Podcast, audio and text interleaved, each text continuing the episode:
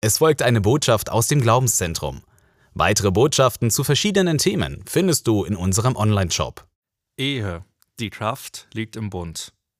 Die Statistiken sagen, dass im Jahr 2017 die Scheidungsquote, also die Zahl der Ehescheidungen im Verhältnis zur Zahl der Eheschließungen, in Deutschland bei 37,7 Prozent lag. Das heißt, zehn frisch geschlossenen Ehen stehen nahezu vier Scheidungen gegenüber. Diese Zahlen machen leider auch vor der Gemeinde Gottes nicht Halt. Warum? Haben wir Christen nicht einen heiligen Bund mit dem Schöpfer der Ehe geschlossen?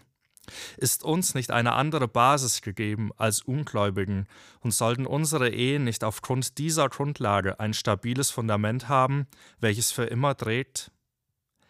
Diesen Fragen möchte ich nachgehen und eine Ursachenforschung für das Scheitern christlicher Ehen betreiben. Darüber hinaus wollen wir aus dem Wort Gottes Wahrheiten beleuchten, die unsere Ehen, bis dass der Tod uns scheidet, gelingen lassen, wenn wir gemeinsam gemäß dieser leben. Nachdem Gott den Mann geschaffen hatte, stellte er in seiner bis dahin selbst als gut bewerteten Schöpfung eine Sache fest, die nicht gut sei, die Tatsache, dass der Mann alleine ist. In 1. Mose 2, Vers 18. Er schenkt daraufhin dem Mann ein Gegenüber, eine Gehilfin, und bildet aus seinem Fleisch die Männin, die vom Mann genommen ist, uns besser bekannt als Frau. Er hatte eine klare Vorstellung davon, wie Mann und Frau sich verbinden, wie wir es in 1. Mose 2, Vers 24 nachlesen können. Darum wird ein Mann seinen Vater und seine Mutter verlassen und seiner Frau anhängen, und sie werden ein Fleisch sein. Dieser Gedanke des Einfleischseins stammt direkt aus dem Paradies. Dies ist doch der beste denkbare Ursprungsort, den Mann und Frau sich nur wünschen können. Es sind drei Schritte in die Ehe hinein. Erstens das Elternhaus verlassen, die Abnabelung von der Herkunftsfamilie. Zweitens die öffentlich bekannte Entscheidung für den einen Partner und damit gegen alle anderen Personen. Und drittens die vollkommene Vereinigung von Körper, Geist und Seele. Es ist wichtig zu verstehen, dass jeder Ehebund, den Christen miteinander geschlossen haben, seinen Ursprung, seine Kraft sowie die dauerhafte Gültigkeit in Jesus Christus haben. In Prediger 4, Vers 12 heißt es, und wenn man den einen angreift, so können die beiden Widerstand leisten, und eine dreifache Schnur wird nicht so bald zerrissen. Dieser Vers wird oft in Trauungen verwendet und malt meines Erachtens kein romantisches, sondern ein realistisches Bild, welches wir für die Ehe benötigen. Neben all den wunderschönen Hochzeiten einer Ehe erlebt wohl jede Ehe auch Zeiten von Widerständen und Herausforderungen. Helfen uns dann die romantischen Gedanken und Gefühle an die Momente der ersten Verliebtheitsphase?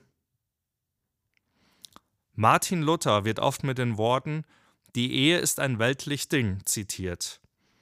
Er schloss diese Aussage jedoch in den Kontext ein, dass sie ein in Gottes Schöpferwillen verankerter, biblisch begründeter Lebensentwurf ist, dem Gottes Verheißung gilt. Somit sprach Luther der Ehe einen heiligen Stand zu. Können wir nun also das erste Zitat einfach nutzen, um aus der Ehe auszusteigen, sobald sie unbequem wird? Oder machen wir es uns nicht doch zu einfach, da sie im Bund mit und vor Gott geschlossen wurde und daher den bereits zitierten heiligen Stand innehat? In Matthäus 19, Vers 6 lesen wir, was Gott zusammengefügt hat, das soll der Mensch nicht scheiden. Gottes Ja zu uns als Ehepaar bleibt beständig. Sollte es mit dem unsrigen dann nicht genauso sein? Als Jesus gefragt wurde, ob Mose nicht einen Scheidebrief gegeben hätte, wird in seiner Antwort deutlich, dass dies niemals Gottes Plan war. Es handelt sich hierbei um eine sogenannte Notordnung, um unserer Hartherzigkeit willen, wie wir in Vers 8 lesen, jedoch nicht um eine Schöpfungsordnung Gottes. Ein von Gott gestifteter Bund, den wir Menschen eingegangen sind, darf von uns nicht ohne weiteres gebrochen werden. Wenn wir die Gründe für Scheidungen hören, dann sind es oft Aussagen wie wir haben uns auseinandergelebt oder die Liebe ist einfach nicht mehr da. Die Ehe erfordert, Beziehung aktiv miteinander gestalten zu wollen. Dies ist die Basis, um sich nicht auseinanderzuleben. Ein Wort an uns Männer. Wir kämpfen in unserem Job oft bis zum letzten Tropfen Schweiß. Den gleichen Aufwand betreiben wir eventuell noch im Sportverein und vielleicht sogar in der Gemeinde. Aber in der Ehe? Warum haben wir unseren ersten Auftrag so sehr aus dem Blick verloren? Die Bibel ist hier sehr deutlich, denn im Neuen Testament wird unserem Auftrag als Ehemann und Vater die erste Priorität eingeräumt. Sie ist sogar ein Qualitätssiegel für den Dienst im Reich Gottes, wie es in 1. Timotheus 3 in Versen 1 bis 7 und 12 zu lesen ist. Welche Liebe ist nicht mehr vorhanden? Meinen wir die ersten rauschähnlichen Schmetterlingsgefühle, die wir noch in die Ehe hineinzuretten versuchen? Diese Gefühle waren doch nicht die Basis unserer Entscheidung, sich lebenslang für einen Partner festzulegen. Äußert sich gemäß unseres Vorbilds Jesu die Liebe nicht vielmehr in einer Willensentscheidung, die fernab von Gefühlsschwankungen ewig gültige Dauer hat und die auch in unserem Versprechen, sich in guten wie in schlechten Zeiten zu lieben, ihren Ausdruck findet? Wir Menschen verlieren die Liebe nicht, aber wir sind in der Lage, die Liebe zu verlassen. Dies zeigt uns jedoch auch, dass wir die Entscheidungsfreiheit haben, eben genau dies nicht zu tun, sondern an der auserwählten Liebe festzuhalten. Maleachi 2, Vers 14 und Sprüche 5, die Verse 18 und 19 ermutigen uns nicht nur, an der Frau unserer Juden festzuhalten, sondern uns auch an ihr zu berauschen, um sämtlicher Verführung widerstehen zu können. Das Ausleben unserer Sexualität in der Ehe, wie sie im Hohelied wunderschön rein und dennoch sehr erotisch beschrieben wird, und auch die Hinweise in 1. Korinther 7 zeigen, wie wichtig erfüllte Sexualität für eine gute Ehe sein kann. Wir beschenken unseren Partner, indem wir seine sexuellen Bedürfnisse erfüllen, wodurch die Liebe zueinander neu entfacht wird. Es bewahrt uns zudem davor, andere zu begehren. Biblisch erfüllende Sexualität hat immer den Fokus, den anderen beschenken zu wollen und beruht auf der Basis einer beidseitigen, freien Entscheidung. Wir setzen einander nicht unter Druck, sondern leben unsere Ehe so, dass beide ein Verlangen nach sexueller Vereinigung haben. Wir halten auch die Zeiten aus, in denen wir keine Sexualität ausleben können, weil wir nicht von ihr abhängig sind. Epheser 5, Vers 25 fordert uns Ehemänner heraus, unsere Frauen zu lieben, wie Christus die Gemeinde geliebt und sich für sie bis zum Tod hingegeben hat. Jesu Liebe zu uns führte ihn ans Kreuz, und es war sein Gehorsamsschritt, dem Willen des Vaters zu folgen, wie wir in Philippa 2, Vers 8 lesen können. Sind wir Gott und unserem Partner gegenüber gehorsam und bleiben treu an der Seite des anderen mit dem Wissen, dass die Liebe alles erträgt, alles glaubt, alles hofft, alles erduldet. Nach 1. Korinther 13, Vers 7. Als Grenzüberschreitungen können wir in der Ehe Gewalt und Ehebruch erleben, die eventuell vorerst zu einer räumlichen Trennung führen müssen. Bei Ehebruch erlaubt uns das Wort Gottes sogar, den Bund aufzulösen. Doch ist die Auflösung unser Ziel oder vielmehr die Erhaltung des Bundes? Wo ist auch in den größten Tiefen unserer Ehen die Kampfeslust vorhanden, die Verheißung Gottes für unsere Ehen zu erlangen? Glauben wir, dass Gott uns und unserem Partner verändern kann und möchte? Ist er nicht immer noch der Stifter dieses Bundes, der unerschütterlich hinter seinem Bundesschluss steht? Wollen wir uns von ihm in die Lage versetzen lassen, Entschuldigungen auszusprechen und Vergebung einander zuzusprechen und darin neu erleben, wie Gott unsere verletzten Herzen heilt? Damit würden wir viele andere Paare ermutigen, wenn sie sehen, dass verletzte und nahezu hoffnungslos scheinende Ehen wieder heil werden dürfen. Titus 2, die Verse 11 und 12 sprechen von der uns geschenkten Gnade Gottes, die uns befähigt, so zu leben, wie es ihm gefällt. Nehmen wir diese Befähigung wahr und in Anspruch? Es kommt nicht auf unsere Kraft und unsere Fähigkeiten an, sondern auf seine Befähigung, die in seiner wunderbaren, lebenspendenden Gnade liegt.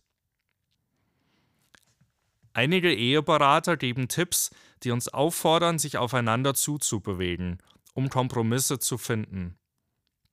Vielleicht greifen solche Hinweise wahre Elemente auf, doch können sie den Egoismus des Einzelnen dauerhaft überwinden? Die christliche Ehe hat Jesus in der Mitte.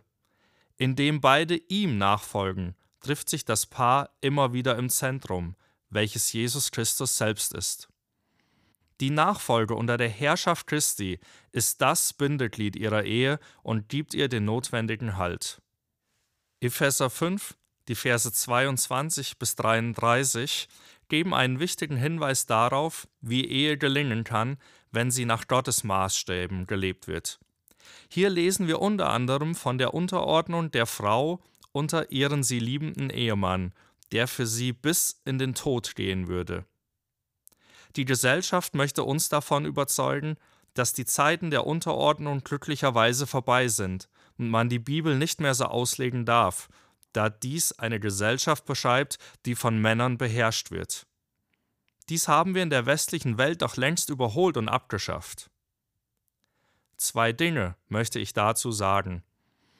Erstens hat die Bibel den Selbstanspruch, das ewig gültige Wort Gottes zu sein, wie im Psalm 119, Vers 160 zu lesen, und Hebräer 13, Vers 8 sagt uns, dass unser Gott unveränderlich ist und ewig derselbe bleibt.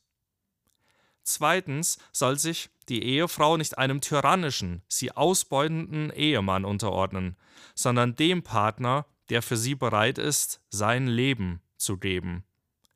In diese Geborgenheit lässt sich jede Frau der Welt gerne fallen und folgt einem ihr hingegebenen und sie liebenden Ehemann.